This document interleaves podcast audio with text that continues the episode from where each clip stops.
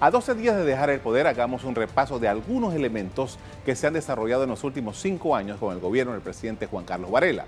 En primer lugar, hablemos de sus promesas de campaña más icónicas. El presidente Varela prometió la convocatoria a una asamblea constituyente paralela en el primer año de su gestión. Igualmente prometió la reducción de 58 dólares en el costo de la canasta básica de alimentos. Prometió la unificación del costo del transporte masivo. También prometió dotar de baños higiénicos y agua potable a los marginados. Se comprometió a hacer un plan para la educación bilingüe en el sector público. Dijo que tendría cero tolerancia a la corrupción. El desarrollo del programa de seguridad Barrios Seguros. El programa Techos de Esperanza con 25 mil viviendas construidas en cinco años. Desde el inicio de su gestión, Juan Carlos Varela logró un acuerdo con el Partido Revolucionario Democrático en la Asamblea Nacional, pero que también significó el nombramiento de varios cuadros de ese partido opositor en la planilla del gobierno central. Esa relación amor-odio marcó el desarrollo de su gobierno. El pacto de gobernabilidad con el PRD funcionó por cuatro años, pero no siempre fue un camino abierto tuvo sus, obstáculos. Producto de ese acuerdo se enjuició a un magistrado de la Corte Suprema de Justicia. Se lograron las ratificaciones de todos los funcionarios del gobierno de Varela que requerían de ese trámite, alrededor de 30. Se aprobó la ley de descentralización. No obstante, el proyecto de ley de contrataciones públicas fue motivo de diferencia y el PRD alegó este hecho como una de las razones para romper el pacto. En diciembre de 2017 la relación explotó e hizo crisis tras negarse la ratificación de dos magistradas a la Corte Suprema de Justicia, un hecho que tiene repercusiones hasta el día de hoy. Hace un par de semanas, al ser consultado sobre el final de su gestión, el presidente Juan Carlos Varela dijo que se lleva muchos enemigos. Los funcionarios públicos tenemos que, que actuar con responsabilidad y defendernos de cualquier cuestionamiento es parte de la vida pública. Por eso voy a condenar a los ministros, porque la vida pública para los funcionarios honestos es una vida de mucho riesgo. Eh, yo, me llevo muchos enemigos de este cargo, 12 eh, narcotraficantes eh, en la cárcel de Punta Coco, me llevo empresarios que incluyeron en la lista Clinton, yo no los incluí, ellos tienen que pensar por qué los incluyeron, otros que tenían contratos que se considera que no son, que son lesivos para el país y eso es parte del cargo, pero al final lo que me llevo también es la, satisfacción de haber servido al pueblo panameño con honestidad. En lo que parece haber coincidencia de criterio es que el establecimiento de relaciones diplomáticas con la República Popular China es un acierto de la administración Varela. Nos acompaña el investigador político Javier Porcer. Buenas noches, ¿cómo está? Buenas noches, muy bien, gracias. Óigame, eh, ¿qué, primer balance podemos hacer sobre lo que ha sido la administración de Juan Carlos Varela en estos cinco años? Favorable ha sido que ha mantenido un país tranquilo, un país eh, produciendo con algunos escollos. Tuvimos una huelga en abril del 2018 con el Suntrack y la CAPAC. Sin embargo, eh, fue una huelga, digamos, civilizada, no hubo cierre de calles, no hubo actos de violencia. Así que el, país ha estado gobernable, ciertamente. de qué forma? Discutible. Eh, en cuanto a imagen, creo que no le ha ido bien en la consecución de una buena percepción de parte del electorado. Ha estado, al contrario, ha estado eh, golpeado en ese sentido. La gente, eh, yo sentí, por ejemplo, disgusto en la calle, rechazo, frustración, porque habían muy altas expectativas y ojalá lo entienda el nuevo gobierno. Las expectativas cuando entró Varela eran expectativas que, iban a acompañar, que acompañarían una especie de semidios en el momento en que entra Varela, que además entró en una situación un poco inesperada porque venció al candidato estrella del gobierno en ese momento, José Domingo Arias. Entonces las expectativas estaban altísimas. Cuando esas expectativas bajan a la realidad de una economía que sigue creciendo pero que se ha desacelerado, de unas finanzas públicas que siguen creciendo pero que no logran dar con las expectativas precisamente en función de, esa, eh, de esa desaceleración que sufre la economía, si bien seguimos creciendo, decimos el país que más crece a nivel del área somos nosotros, sin embargo, cuando la gente siente que se le afecta el bolsillo, que empiezan a perder los empleos, que ya no tiene el dinero sobrante que tuvo con el gobierno de Martinelli, que, que, tiene una inversión pública muy alta y que metía mucho efectivo, había mucho circulante en la economía, que eso cuando eso se contrae, entonces la gente empieza a mirar precisamente eh, parándose en la insatisfacción que hay con la contracción de su bolsillo, entonces empieza a mirar los defectos de un gobierno que no lograba despertar simpatías en la gente, un gobierno que no lograba consolidar un equipo, un gabinete realmente como, como impulsor de la, de la economía, lo que se, uno sentía que los intereses personales permitían a los miembros del equipo de gobierno trabajar en especie como de círculos íntimos. Había una especie de, de, los amigazos, de, la gente más allegada al, gobierno, que ahora, sin embargo, se están viendo eh, en situaciones muy delicadas con este escándalo que está sucediendo alrededor del, juicio del presidente eh, Martinelli, donde ahora se empiezan a, aparecer elementos, no sé si ficción, algunos incluso empiezan a haber evidencias de la participación de, la comunicación, de la, de, la, no separación de poderes con el, por ejemplo, con el Ministerio Público y la Presidencia, por ejemplo, con la, con la, eh, Asamblea y la Presidencia, por ejemplo, con, la, con la, eh, los los, miembros de la seguridad y, la, y, la, y, la, y el Ministerio Público. Entonces empezamos a sentir que no hubo verdaderamente una, una, éxito alguno en eso de la separación de poderes. Hay en el, en el ambiente, como usted acaba de, decir, hay un, un nivel de, de, desaprobación tan fuerte al presidente Varela. ¿Hay algo que se puede rescatar de lo que ha dicho, que, bueno, que la gente pueda admitir, bueno, efectivamente Varela hizo esto o lo otro? Sí, claro. Por ejemplo, el gobierno se mantiene neutral en, el, en, el, en, las elecciones. En las elecciones. No participa. Eso es, es, es, veníamos un gobierno de Martinelli donde incluso hubo una cantidad de, de acusaciones con el uso de los recursos públicos para favorecer a determinados candidatos. En este momento, por ejemplo, no se dan ese tipo de, situaciones. El presidente incluso mostró una, una distancia eh, eh, no empática, medio antipática, digamos, con el propio candidato presidencial de, su partido, parameñista, el licenciado José Isabel Blandón. Eh, se vio una distancia ahí con, entre estas dos figuras. Presidente, realmente el gobierno se mantuvo aparte de la elección, como deben mantenerse los gobiernos, como no, lo veíamos quizás desde la época de, bueno, Endara también fue neutral en ese sentido, también lo fue eh, Ernesto de la Guardia cuando fue candidato por la coalición patriótica Ricardo eh, Alberto Arias, te estoy hablando del año 60, eh, del año 60, te estoy hablando, ¿ok?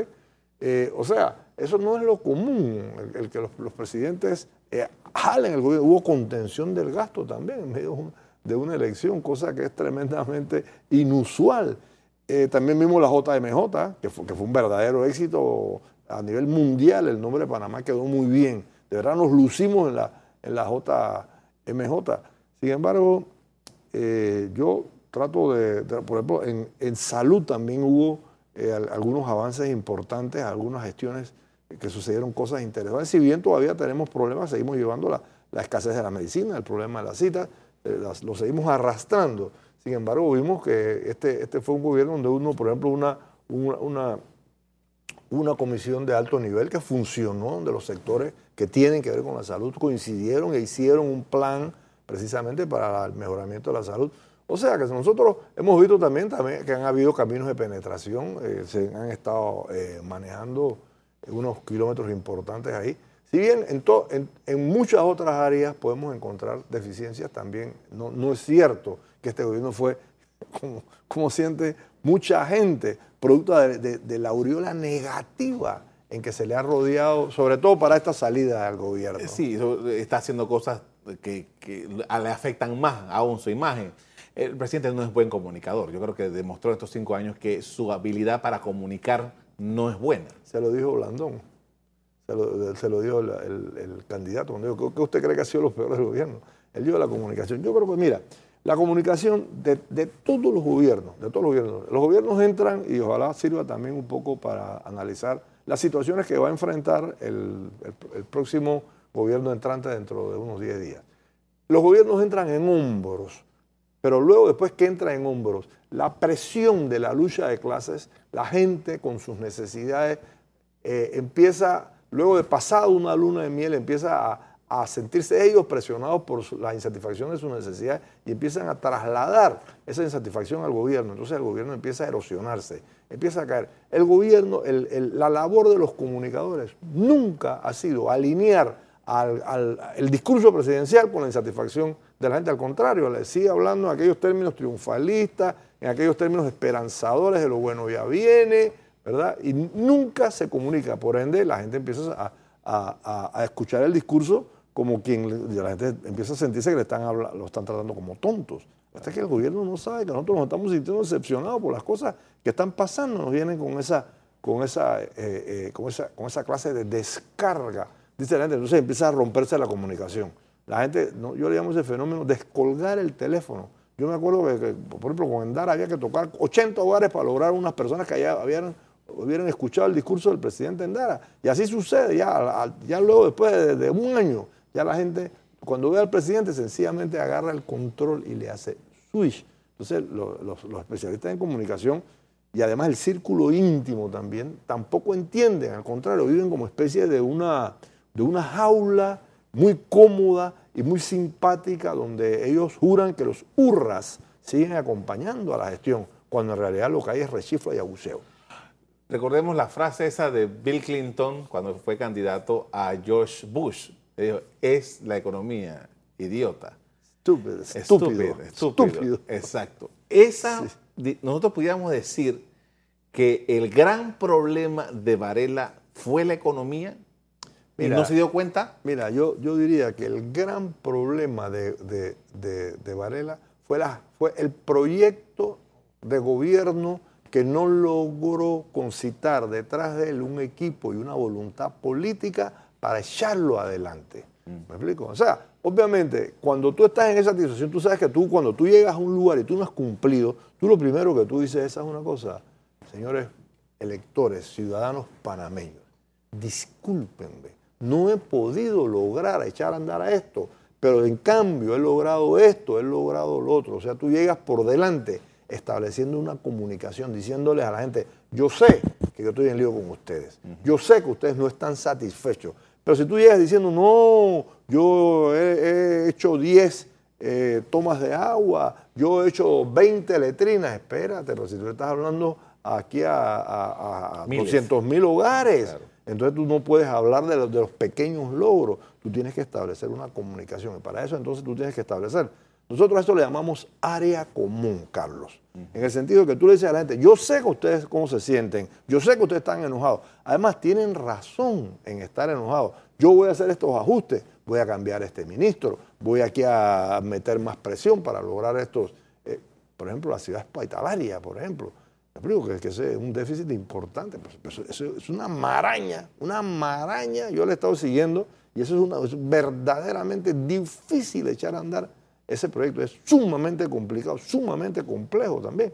Entonces tú tienes que llegar donde la gente con el discurso, decir, yo entiendo que ustedes están molestos. ¿Tú sabes quién lo hizo, curiosamente? Dijo así, yo sé que yo he andado demasiado rápido, yo sé que he debido reparar más en la opinión de la gente. Ricardo Martinelli, mira, curiosamente, uno que también ha estado en el cuestionamiento. Ahora, eh, cuando empieza un nuevo gobierno, como lo acaba de decir, hay una gran expectativa. ¿De qué manera podemos nosotros esperar esta transición ahora a un nuevo gobierno realmente para que no tengamos esa, esa euforia para después entonces estar en estos niveles en que nos encontramos? Mira, mira, me, gusta el símil que tú estás usando porque realmente la, el, el cambio de gobierno se parece mejor a la posta que entrega el corredor de 400 por 100, por, por, por 4, al, al, siguiente corredor. ¿Me explico? O sea, que hay una continuidad. Aquí, aquí, aquí no hay una ruptura, porque número uno, es la misma versión económica de, esto es un gobierno de ese que llaman neoliberal, un, gobierno que incentiva el individualismo, que incentiva la, la competitividad, ¿me explico? Que, que, algunos llaman también, los, los, los papas, por ejemplo, le llaman esto... Eh, capitalismo salvaje, ellos sabrán por qué, por qué lo dicen. Entonces, por otro lado también, por otro lado también es, es imposible, es imposible eh, eh, darle un giro de 180 grados a, ningún proyecto social sin causar grandes traumas. O sea, si hay una cosa que la gente teme, es el cambio. Es el cambio. Los, el hombre es un animal de costumbres. Entonces, ¿tú quieres, tú quieres cambio. Sí, nosotros queremos cambio, pero no queremos que nos trastoquen las cosas. No queremos que aquellas que si antes teníamos que ir a 10 puertas a tocar, ahora nos cambian y en vez de 10 puertas son, son nada más 5 puertas, lo cual es magnífico, pero las 5 puertas quedan en chorrera. Me entonces yo tengo que ir a chorrera, más son 5 puertas, así que bueno, pero ahora me cambiaste toda la logística que yo tenía antes. Entonces el cambio tiene que ser, tiene que ser administrado con mucha, con mucha sensatez, con, con, con, mucha, con mucha madurez, para que la gente sienta que ha sido un cambio para mejor que realmente le está descomplicando la vida. No como a veces creemos que la, modernización, vamos a llenar de computadoras a la gente. Eso no es modernización. O sea, por ejemplo, se está discutiendo ahora el, proyecto de transparencia que me parece magnífico, que vi que tiene el PRD, muy novedoso. Pero transparencia para qué? Si vamos a seguir en la misma cultura eh, política donde la gente tú eliges a un diputado y luego no lo ves más nunca hasta, el cuarto año cuando ya otra vez vuelve la, la política. ¿Me explico? Tú no sabes qué proyecto está proponiendo, tú no sabes qué, beneficios le está trayendo o les podría traer a la comunidad. Si nosotros no cambiamos realmente hacia una cultura de participación donde el elector se haga ciudadano, sea permanentemente un gestor del gobierno y de las políticas públicas, ¿de qué te sirve la transparencia? ¿Para aquí? Perfecto. Le agradezco mucho por habernos compartido estas evaluaciones acerca de lo que ha sido el, gobierno de Varela, pero más importante también ver cómo debería ser nuestro comportamiento hacia el nuevo gobierno. Mira, la gente nos dice, vamos a darle 100 días, vamos a darle, ¿cómo le vamos a dar 100 días? Si en 100 días ellos van a armar su gobierno, en 100 días ellos no van a dar, no, al contrario, vamos a estar más vigilantes en estos, en estos primeros 100 días para ver con qué vienen vamos, a, vamos a trabajar las 125 eh, actividades que, el gobierno prometió en su, en su plan de gobierno cuando eran candidatos, vamos a revisarlas, vamos a ver cómo nos va. Nos dijeron que ellos van a agarrar y van a hacer, eh, eh, van, a, van a meter un shock a la economía, que van a pagar a los proveedores, que van a poner mil millones en la calle. Oye, yo quiero ver eso, yo quiero, o sea, tenemos que estar los, los, los electores, tenemos que estar, en este momento tenemos que estar más pendientes que nunca. Además, tenemos que ver de qué forma, también, ese es otro, también cuando nos llaman a participar, no que vamos a, llamar a la gente a una reunión, la gente no va, o sea, tenemos que estar también en una actitud participativa, tenemos que ser ciudadanos permanentes. Muchísimas gracias, buenas noches. Buenas noches.